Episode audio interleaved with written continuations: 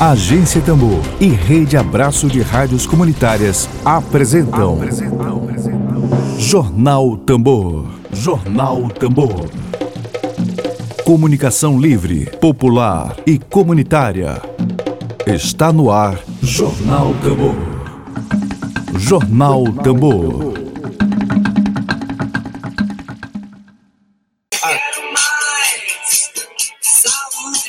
Saúde para todos nós, saúde, positividade, muito bom dia, seja muito bem-vindo. Você está na Agência Tambor, essa experiência de comunicação popular na rádio web, a primeira experiência aqui do Maranhão.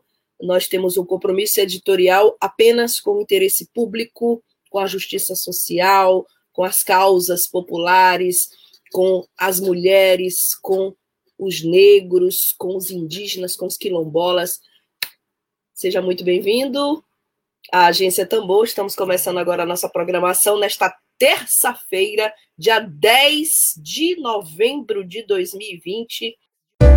Dedo de prosa. Dedo de prosa.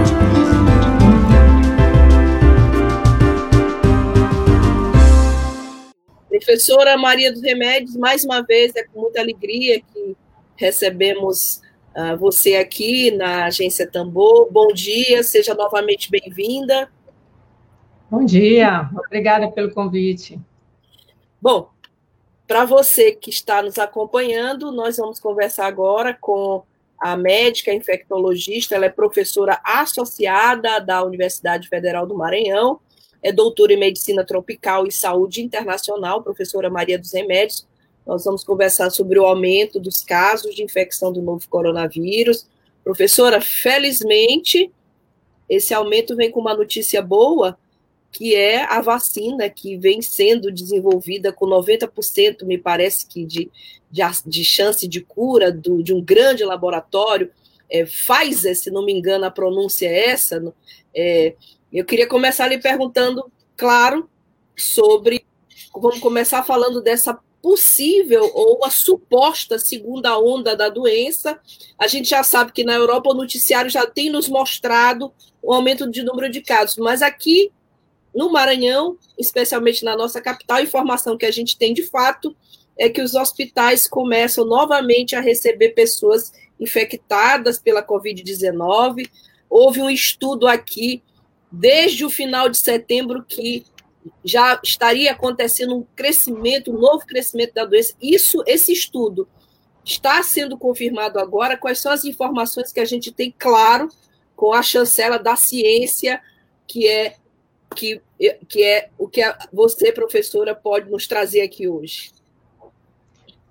Nós, é, é, previsível que isso acontecesse, né, doenças né, desse tipo de transmissão, elas acontece assim em ondas até que você realmente tenha vacina. É, e a gente, com a flexibilização né, das medidas de isolamento, era esperado que isso acontecesse. A gente tem outro fator que, assim, houve a medida de, as, as, aconteceram as medidas de flexibilização, mas a pandemia não acabou. Entretanto, as pessoas começaram a se comportar como se a pandemia tivesse acabado, né? Então, muitas aglomerações, é, deixando de usar máscaras, então era esperado que isso realmente acontecesse. Tem o outro componente, que são as eleições, então é impossível você fazer campanha eleitoral é, sem fazer aglomeração, sem fazer o contato próximo, físico com os eleitores, né? Então, é, você tem, até a última vez que eu vi, mais de 20 candidatos no Brasil já morreram de Covid Isso. nessas relações, né? Então, os eleitores muitas vezes pedem para o candidato tirar a máscara para fazer uma selfie, né? Então, são fatores que, claro, contribuem para o aparecimento da segunda onda. Aparentemente, o que, que se sabe? É, a, a, Fiocruz, que ela acompanha os dados de síndrome respiratória aguda grave, que, que são pacientes internados, ela já vinha percebendo esse aumento das internações no Maranhão, por essa síndrome, e nesse momento, ela mesmo, a própria Fiocruz já mostrou que 97 mil por cento dos casos de síndrome respiratória aguda grave são COVID. Então, se você, nesse momento, está com sintomas gripais, você está com Covid. É muito pouca chance que seja o vírus influenza. É provável, né, mais de 97% de chance que seja é, o vírus SARS-CoV-2. Então, a Fiocruz já tinha detectado isso. Nesse momento de campanha eleitoral, é muito difícil a notificação, é muito porque pode haver manipulação. Então, eu posso ser a gestora do município e eu decidi que eu não vou mais fazer exame porque eu não quero que aumente os casos do meu município, eu posso não notificar, deixar para notificação em dezembro. Então, esse dado na notificação, ele tende a ser um dado ruim nesse período de campanha eleitoral. Entretanto, o que, que a gente está vendo? As pessoas que estão atendendo nos ambulatórios, nos consultórios, nas emergências, um aumento é, dos casos. Então, isso é visível. Agora, tem uma notícia boa esses casos, eles são leves. Mas Menos a letalidade, né, professora? É isso? Ah. É, há uma informação que há menos letalidade nesses casos novos. É, procede essa informação? É, porque assim, a doença, ela já dá... É, a maioria dos casos já são mesmo leves, a maioria dos uhum. casos são mesmo leves, né? É, durante a primeira onda, a gente tem uma letalidade altíssima, com certeza, né? Isso aí a gente pode não avaliar pelo dado que está publicado pelos boletins do Estado, mas pelo excesso de óbitos por morte natural, que é muito alto. Sim. Então, é, mas aí você tem que analisar vários fatores que podem ter contribuído para essas mortes, né? É a doença nova, os médicos ainda não conheciam, não sabiam como tratá-la. Aqui em São Luís, tudo concentrado em São Luís, então é, paciente do interior, então isso acaba aumentando muito é, o número de atendimentos, que não vai ser só de São Luís, dos outros municípios, isso sobrecarrega as unidades de saúde, sobrecarrega os profissionais de saúde que estão cansados, então tem vários fatores que podem justificar essa letalidade. No início, a Organização Mundial de Saúde não recomendava o uso da máscara, era é. só para profissional de saúde, então hoje está provado que a máscara, ela ela protege contra formas graves, né? Além disso, pode ser, é possível que o vírus tenha sofrido alguma mutação. É possível. Lhe perguntar exatamente isso. É possível, porque o comportamento está diferente. Bom, você poderia também me questionar, mas será que, que a gente está vendo mais casos leves? Porque as pessoas estão indo às unidades de saúde e na primeira onda a recomendação é que elas não fossem à unidade de saúde para não, correr, não sobrecarregar o sistema de saúde, que elas só fossem se tivessem graves, né? Pode, ter, pode ser que isso esteja contribuindo também.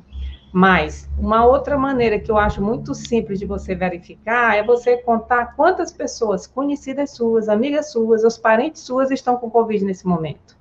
Então, é nítido que isso aumentou. As pessoas da sua relação estão com Covid em casa, em geral. Mas, se você analisa também boletim, por exemplo, um, do, do, Hospital São Domingos, que é um dos principais de internação aqui, você já vê nitidamente o aumento de internação Isso. o aumento de internação em UTI, né? Mostrando que também você tem casos graves entre esses que estão adoecendo. Professora, a gente tem essa informação da UDI, do São Domingos, os hospitais começam a lotar, mas a gente também tem uma informação que eu não sei se há algum dado confiável para uhum. saber que é essa nova fase da doença ou essa provável mutação do vírus estaria atingindo pessoas mais jovens. Isso procede? Tem algum dado confiável sobre isso? A mutação é uma coisa, a mutação ela justificaria a, o quadro mais leve, ou o quadro mais grave, o quadro mais leve, né?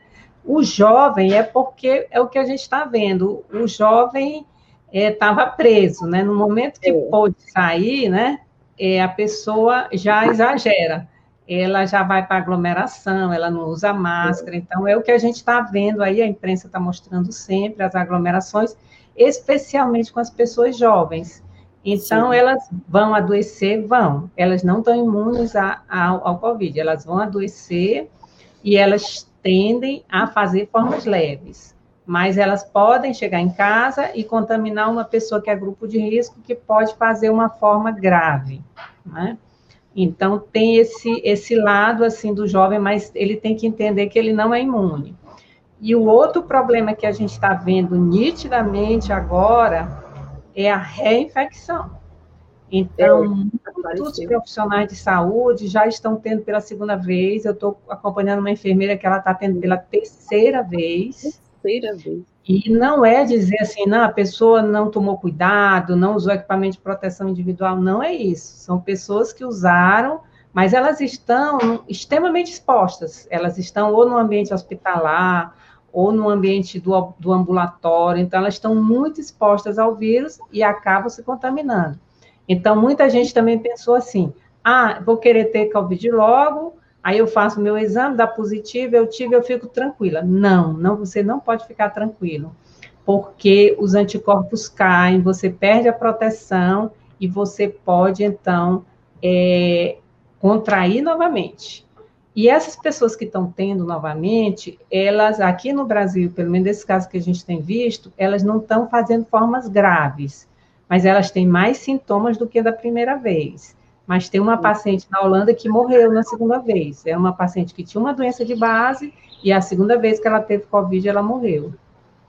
Bom, é, professora, eu queria aproveitar esse intervalinho para dar um bom dia para a nossa audiência, para minha colega Bel Aquino, jornalista, que acompanha aqui a nossa transmissão. Com muita alegria também para a também médica Ildete Mairim, que querida, um prazer enorme estar tendo a sua audiência aqui conosco agora. Está dizendo bom dia, doutora Maria dos Remédios é top, nós também achamos que ela é top. E a Diana Costa Diniz, que também acompanha a nossa transmissão, e todos que estão nos acompanhando no Twitter, no YouTube, no Facebook, e daqui a pouquinho na plataforma Spotify, a entrevista disponível. Professora, tem uma coisa que a gente comenta muito é, as pessoas comentam muito, e a gente, claro, vai beber direto na fonte da ciência, que é a pesquisadora referência, que é você, é sobre as sequelas da Covid-19. Muita gente fala muito em sequela. Inclusive, ontem a gente até veiculou uma matéria sobre as sequelas psicológicas, que não é bem a nossa pauta hoje, as da depressão que as pessoas enfrentam pela Covid-19, mas do ponto de vista de sequela, a senhora acabou de relatar um caso de uma pessoa que Teve a primeira, quer dizer, conseguiu sobreviver, mas na segunda veio a óbito. É, sobre sequelas, o que, que há de estudo sobre as sequelas que ficam nas pessoas que tiveram Covid-19? Você já tem vários, várias sequelas descritas. A principal é a fibrose pulmonar. Então, você, quando faz uma forma grave de Covid, com comprometimento muito grande do pulmão, a, a, aquelas células do pulmão, elas não voltam ao normal. Então, você tem uma fibrose, isso vai comprometer muito a sua qualidade de vida daí para frente. Então, esse é, é, o principal. Agora, uma outra coisa extremamente preocupante são as sequelas neurológicas. Tem vários quadros neuro, neurológicos já descritos de, na, na, que a gente chama na convalescência do, do Covid. Então, depois daquela fase aguda, quando você está se recuperando, então, pessoas que perderam a memória, que ficaram incapazes de trabalhar, então, que precisaram sair mesmo do trabalho por falta de condição e até do, de, de condição do autocuidado, pela questão da memória, e que estão sendo acompanhadas para ver se elas vão conseguir se recuperar dessa sequela. É, eu me preocupo muito, particularmente com as crianças. Então, se você tem uma criança, né, digamos, uma criança de dois anos, que tem uma doença dessa, que pode afetar o cérebro, será que a gente no futuro não vai ter é, problemas com essas crianças que estão numa fase de desenvolvimento do cérebro? É, você tem também as pessoas que, que têm forma grave, que ficam muito tempo em UTI, elas perdem muito peso e muita massa muscular. Hum. Então, assim, tem gente jovem que fica 80 dias na UTI, quando sai de alta, sai de cadeira de rodas, precisando fazer um tratamento muito prolongado de reabilitação com fisioterapia. E a gente sabe como é difícil a fisioterapia no SUS, né? É muito difícil. Então, essas pessoas têm isso, tem pacientes também que, por conta da gravidade do COVID, que é uma doença que diminui a sua imunidade, eles reativam tuberculose em alguma parte do corpo.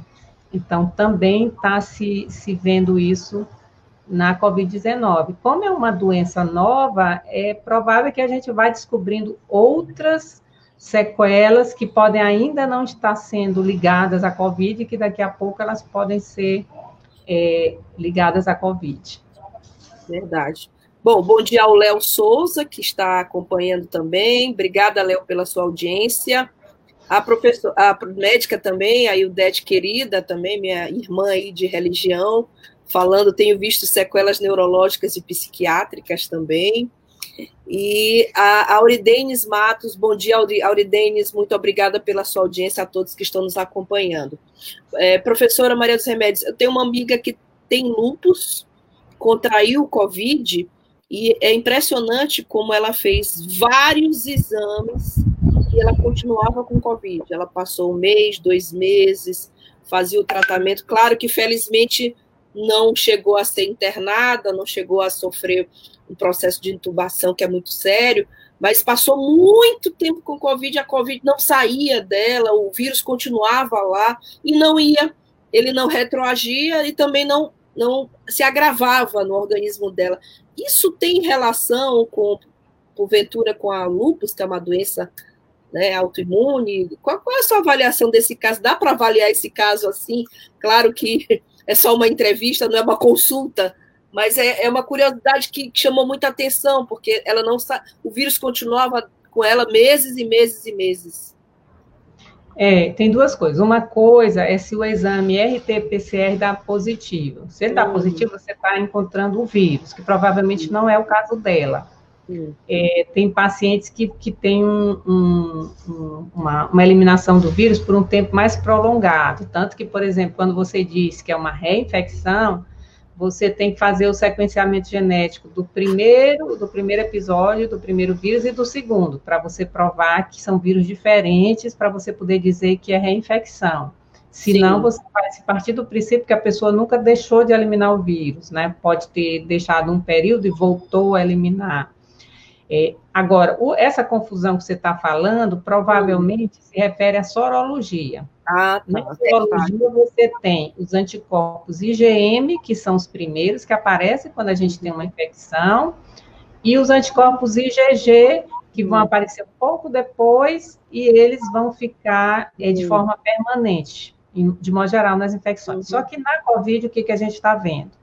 A pessoa fica só com o IgM, o IgG que deveria aparecer logo em seguida, dias depois, não aparece, ou então ela fica com o IgM e o IgG positivos ao mesmo tempo, por muito tempo, e as pessoas dizem, ah, você não tem condição de trabalhar, é, uhum. você está com Covid. Isso não é um indicador de Covid.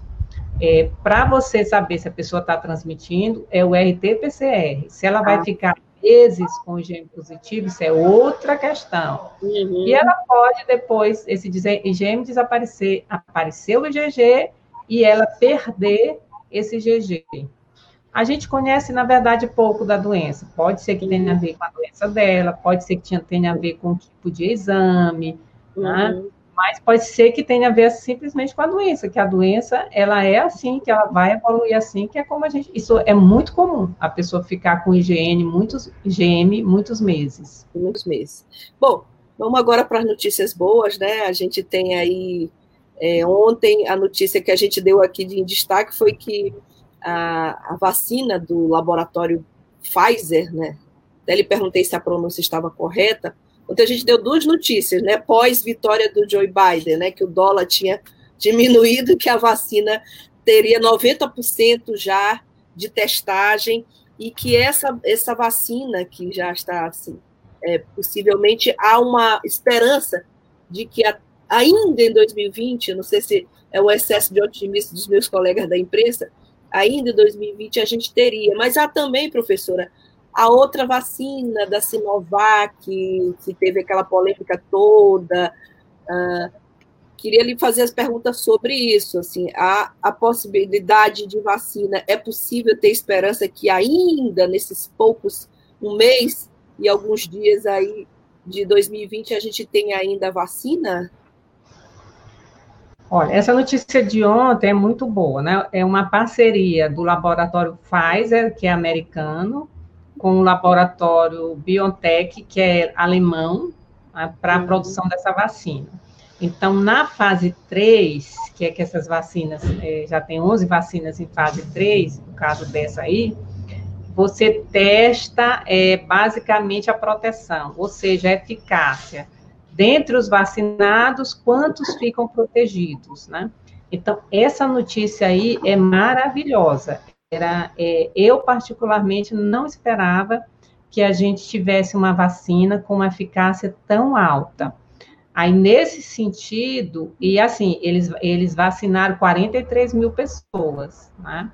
Então, a testagem. Agora, é, é, nessa fase, na, nessas fases, né, até a fase clínica 3, eles já vacinaram 43 mil pessoas.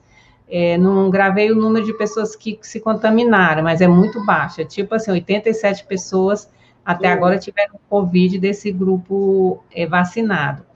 Então, é uma eficácia maravilhosa, é semelhante à eficácia da vacina do sarampo, né? Então, realmente, eu, tava, eu fiquei, é uma surpresa muito boa, né?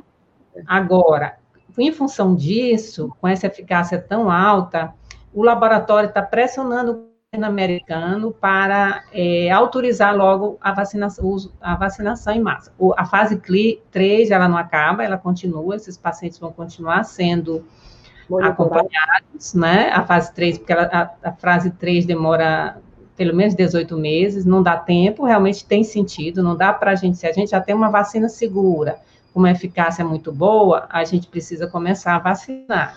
E aí vai acompanhando essas pessoas ao longo do tempo. Então, isso é muito bom, só que tem, assim, é, à medida que essas vacinas estão sendo estudadas, até porque elas estão sendo vendidas para os governos, né, elas estão, toda a estrutura de produzi-las já está pronta. E, mas só que dezembro está bem aí, né? O próprio John Biden disse ontem que essa vacina vai ser usada nos próximos muitos meses, não vai ser uma coisa imediata, né? Uhum. Então, provavelmente, eu acho que é mais provável que comece a vacinação em janeiro e que, e obviamente, você começa pelos grupos de risco, né? Sim. Sim. Agora, a outra vacina, que é a Sinovac, ela também está com boa resposta, né?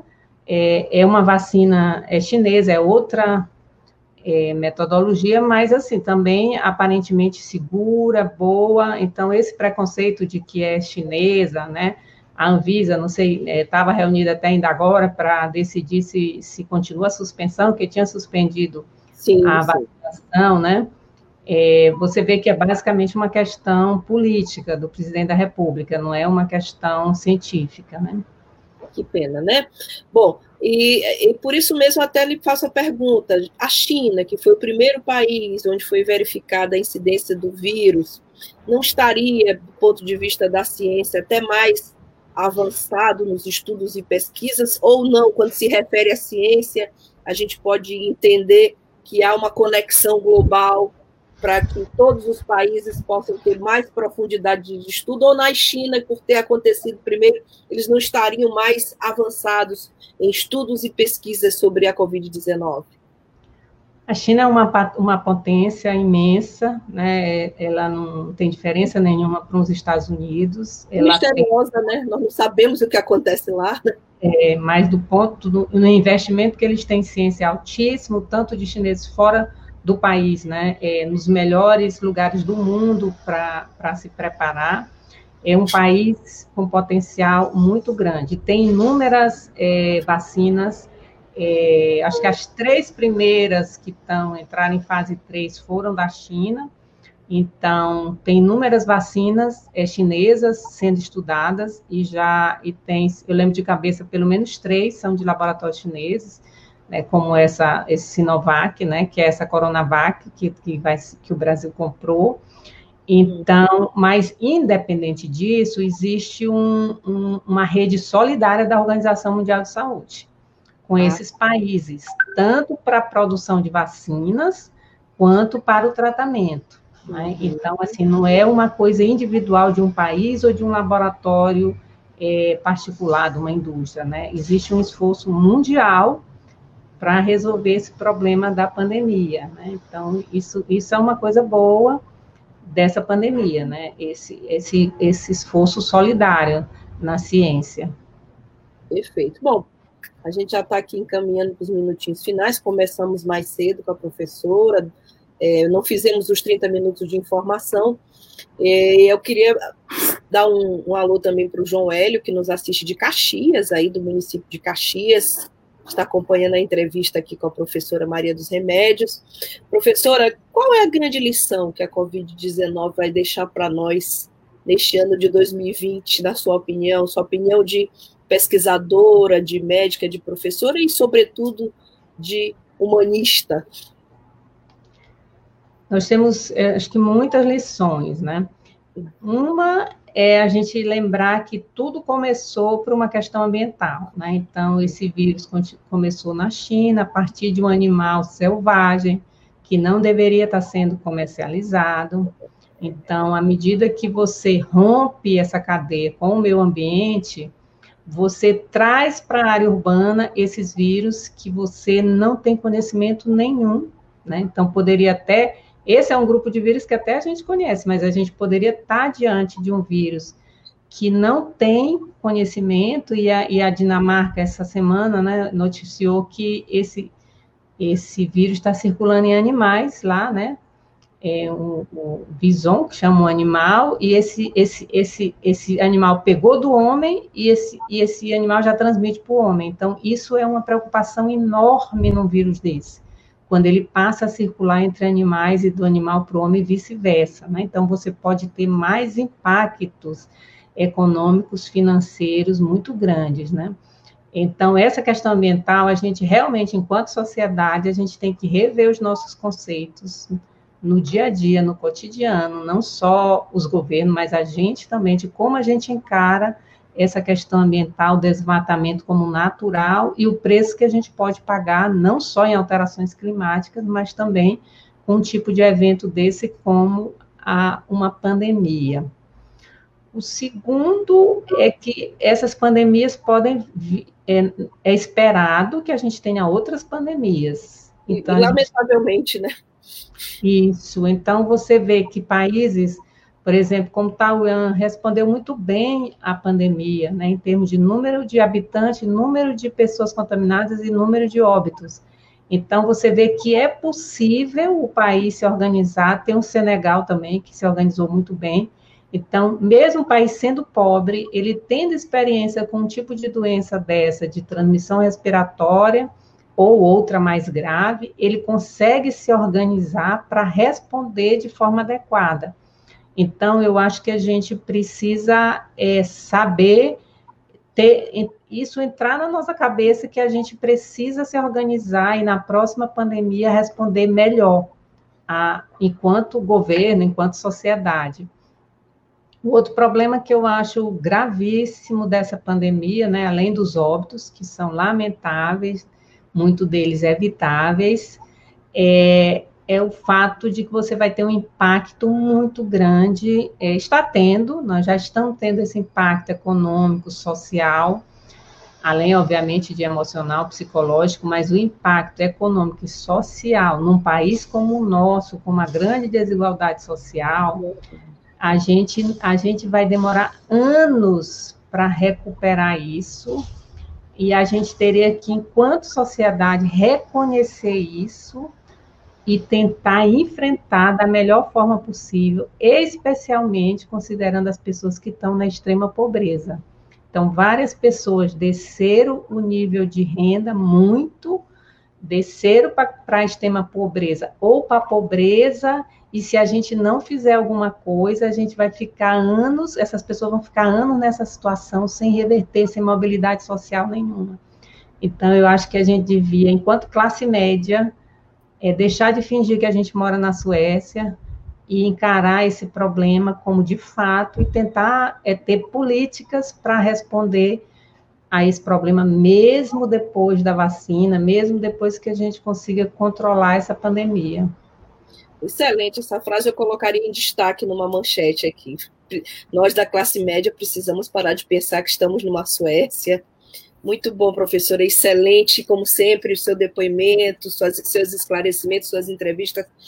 Ainda antes de fechar, a senhora destacou é, lugares que souberam lidar com a pandemia. É, a gente sempre que tem uma, um conhecimento. O jornalista ele acaba sendo especialista em tudo, em coisa nenhuma, né? A gente acaba tendo que todo dia ter uma área do conhecimento novo para tentar pesquisar e entrevistar bem. A gente percebe, a gente sempre acaba com essa informação sabendo que a atenção básica na saúde é fundamental, em especial num país como o nosso, como a senhora citou, com muita pobreza.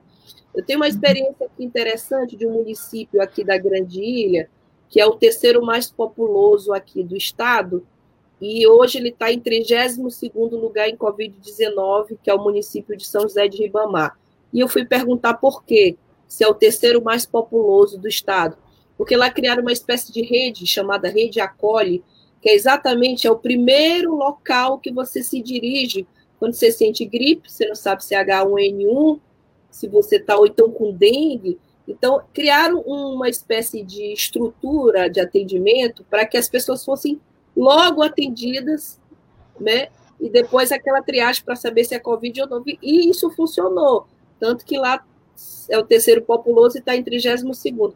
Aí eu faço essa última pergunta ainda, porque a conversa está boa, a gente precisa encerrar, mas sempre vão surgindo novas dúvidas.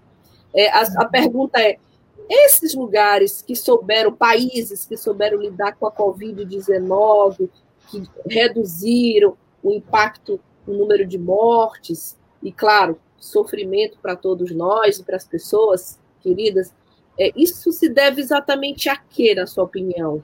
Quais são, os, quais são os principais fatores que fazem com que um Estado, um município, um país lide melhor em situações como essa? A vigilância, a vigilância melhor estruturada, e a vigilância melhor estruturada, ela, ela significa também mais exames. Então, você vai, faz mais exames, você identifica as pessoas, identifica os contatos, acompanha esses contatos para que eles não continuem trans, transmitindo, né, para outras pessoas. E, e, tem países também como Taiwan e como a China que, que foi é, obrigatória a internação. Então, a pessoa não voltava para casa para contaminar outras pessoas, ela, ela é, obrigatoriamente era internada. Uhum. É, isso também é uma medida que impacta muito na, na, na, na, na, na pandemia, né? Se você da contaminação, talvez, né? Isso, porque claro. a residência é um momento, é um, um dos ambientes mais perigosos para você pegar, né? Se você tem alguém na sua família contaminado, é muito difícil aquela pessoa ficar os 14 dias no quarto, sem contato com você, e acaba que você se contamina, né? Agora, esse dado também de São José de Mamá, a gente tem que, que, que analisar melhor, porque é. Você tem que ver quantas pessoas testadas, quantos casos notificados, é, quando a gente, o inquérito que analisou é, os dados aqui do Maranhão, é, e a gente pegou, o meu grupo de pesquisa analisou os mesmos, os mesmos, o mesmo período do inquérito, o que estava notificado até, acho que 20 de agosto, é, a ilha tinha maior letalidade. É, a ilha, a região metropolitana toda, né? é, os municípios, porque o inquérito separou a ilha, né, dos municípios é. com mais de 100 mil habitantes, de 20 a 100 mil, menor que 20 mil. Então, a ilha tinha maior letalidade. Uhum. Então, a gente precisa é, também, o inquérito acho que vai também é, mostrar isso, qual a prevalência mesmo, né, já, já deve estar para sair, acho que até a semana que vem, a, o segundo resultado do inquérito no Estado, né, para a gente ver como isso evoluiu. É que a gente vê sempre no Jornal Nacional, o Maranhão está sempre lá na mesma posição, o número de casos aumenta aqui, e a gente vê no Jornal Nacional que o Maranhão está estabilizado, está estabilizado, está estabilizado. É, são dados que a gente fica até realmente questionando, né, de forma geral. É, porque eles analisam, a imprensa analisa a média, a média móvel de mortes, né, para dizer se está estável, né, na última semana, comparando. Só que aqui isso é um, é um para mim um parâmetro muito ruim, porque a média de morte, ela, aquela, aquela morte que é notificada, ela não aconteceu naquela semana. Ela Sim. pode ter acontecido há três meses atrás. Então, você analisar essa média móvel de mortes não é um bom dado. Perfeitamente. Professora, é, a gente, claro, agradece. Vou repetir aqui as palavras da, da sua colega Aildete Mairink, que ela disse muito esclarecido do ponto de vista científico e humano, comentário dela, e que enquanto o homem não respeitar a natureza e, consequentemente, todos os seres vivos teremos muito sofrimento. Verdade. Eu acho que é isso que a pandemia trouxe para todos nós, essa grande lição que a professora aí nos trouxe, de respeito, de cuidado, sobretudo de solidariedade com aqueles que precisam mais. Professora, muito obrigada pela sua é, entrevista, pelos esclarecimentos. A gente deseja é, mais êxito nas pesquisas e, claro, saúde também. Obrigada. Muito obrigada. Obrigada a todos que nos acompanharam. Ah, e eu queria é, dar um esclarecimento aos profissionais, dos nossos colegas de imprensa, tem uma informação para dar aqui. É, a mãe do nosso querido Sinaldo Oliveira, do Museu da Imagem do Som, profissional de TV, muito respeitado por nós, um dos fundadores das principais TVs, faleceu. E o velório estará na Pax União, no Canto da Fabril, a partir do meio-dia de hoje. Sinal da Oliveira, os nossos sentimentos, em nome de toda a agência Tambor e todos os, os colegas jornalistas que fazem essa, esse projeto coletivo de comunicação. Tá aí a informação. A todos e a todas, uma boa tarde, uma ótima terça-feira e cuidem-se bem. Saúde aí para todos. Até mais. Obrigada. Web Rádio Tambor. A primeira rede de comunicação popular do Maranhão. Comunicação comunitária. Livre, alternativa e popular.